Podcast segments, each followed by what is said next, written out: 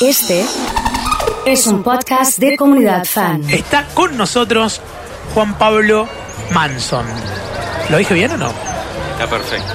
Bueno. También me pasa lo mismo muchas veces. Por lo menos me lo escriben mal. El tema del apellido. Sí. eh, bueno, cuando te nombraron mal en algún lugar que te marcó, es más duro. No sé si te pasó eso en algún momento. Por ejemplo, en la entrada de tu graduación.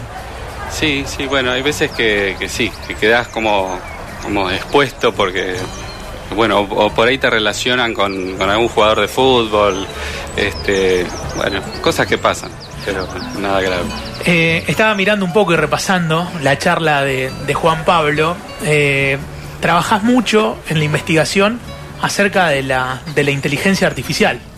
Sí, sí, sí, estoy trabajando bastante en ese tema. Es un tema que, bueno, me apasiona bastante.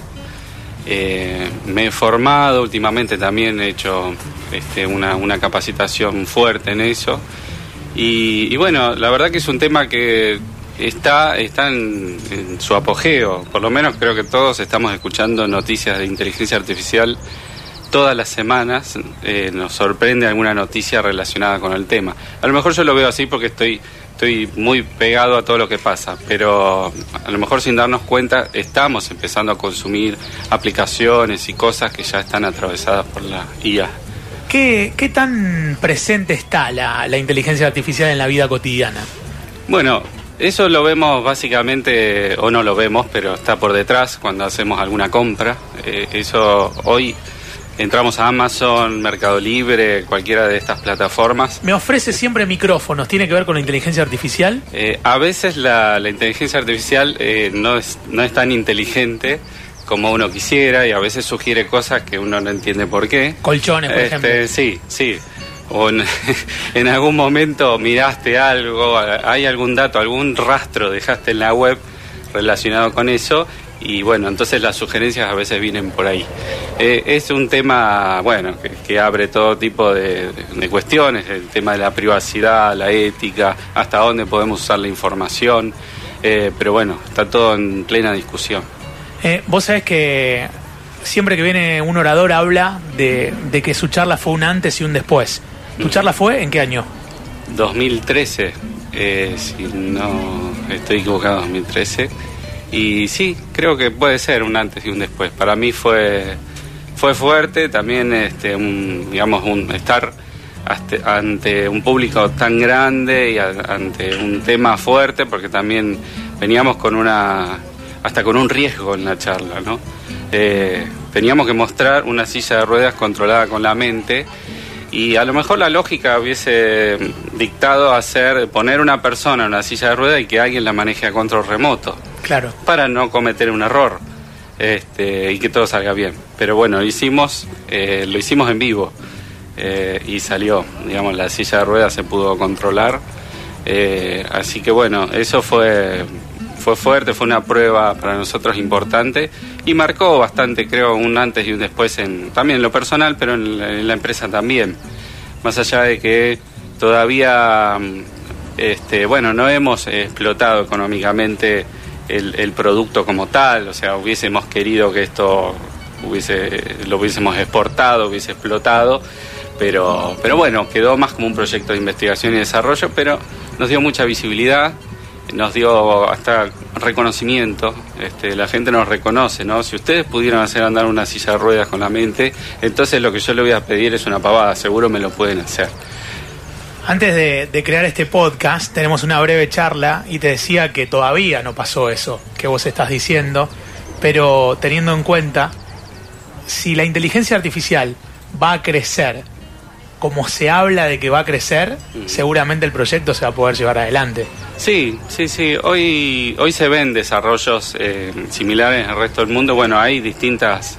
eh, nosotros fuimos por el método no invasivo, ¿no? Una, una interfaz que se coloca una vincha en la cabeza.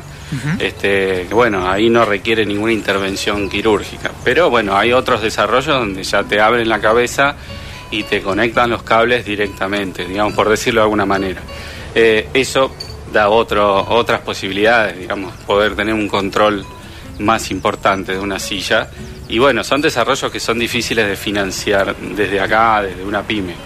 Pero bueno, de todas maneras, este, hay, hay un campo ahí que se puede hacer en algo de más bajo costo y que, que funcione bien. Nos hicieron eh, o nos dieron la noticia de que la canción Despacito, por ejemplo, se había creado con inteligencia artificial. ¿Nos puedes explicar cómo es el mecanismo? Bueno, no sabía del caso, este, pero bueno, sí, hay algunos sistemas de inteligencia artificial que trabajan eh, estudiando muchos muchas canciones eh, que se han compuesto y todas las, principalmente aquellas que fueron un éxito o que estuvieron en los charts eh, durante bastante tiempo. Como esta, por ejemplo. Como esta. Entonces, evidentemente algún patrón debe haber. ¿Por qué nos gustan más algunas canciones que otras? Bueno, los sistemas de inteligencia artificial a veces son buenos en eso, ¿no? En, encontrar patrones que a lo mejor nosotros ante semejante volumen de datos no somos capaces de ver. Y, y bueno, estos sistemas pueden encontrar eso. Pero hay un, sistema muy interesante que se llama AIBA, AIBA me corta, que lo pueden escuchar en Spotify. Eh, es una, no es un artista, es un sistema de inteligencia artificial que ha aprendido de los grandes compositores. Eh, lo han alimentado, le han dado de comer con, un montón de canciones eh, y composiciones famosas. la empresa que creó AIBA se propuso crear el compositor más importante de la historia. Eh, y bueno, vale la pena escucharlo, porque si uno no sabe que eso es una inteligencia artificial, quizá no se dé cuenta. Y, ellos hacen música emotiva. Incluso uno se puede hacer una cuenta, eh, pones algunos parámetros y te crea una canción en el momento. Eh, eso es bastante fascinante y creo que bueno empieza a cambiar un poco todo lo, también el futuro de, de la música, el arte, y un montón de cosas donde pensamos que la inteligencia artificial no se iba a meter, porque era algo duro, algo, algo que estaba más relacionado a las ciencias duras, a la matemática, a, a la industria, eh, pero también se está metiendo en el arte. Dentro de, tu investigación acerca de la, la inteligencia artificial, ¿con qué cosas crees que no va a poder? Bueno, hoy es, hoy es difícil saber porque es como que tenemos cierto sesgo porque en realidad no sabemos hasta dónde va a llegar esto. Yo creo que no tiene límites. Pero bueno, uno va mirando, no sé, tenemos como un horizonte más cercano y, y bueno, yo creo que por el momento no vamos a tener sistemas que tengan conciencia propia, que puedan sufrir, que puedan ser solidarios, este, que puedan tener empatía ese tipo de cosas todavía estamos lejos de lograrlas con una inteligencia artificial. Eh, Vamos a seguir teniendo trabajo en la radio, por ejemplo. Eh, sí, sí, sí, por ahora sí, este, pero mm, muchos trabajos que se piensan que no se van a reemplazar, este, quizá cambien o algunos sean reemplazados, pero... O quizás los recursos tengan que estar acostumbrados a trabajar con inteligencia artificial, digamos que tiene que haber alguna capacitación del recurso humano aplicado a la inteligencia artificial.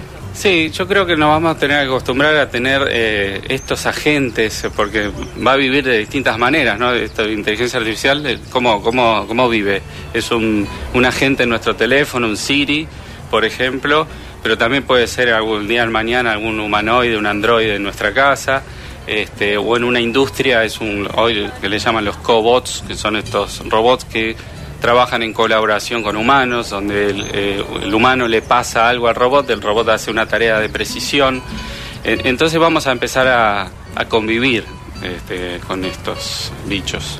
Te agradecemos mucho, Juan Pablo. ¿eh? gracias a usted. Juan Pablo Manson, de TEDx Rosario, en FanX, esta columna que hemos armado eh, habitualmente aquí en Comunidad Fan.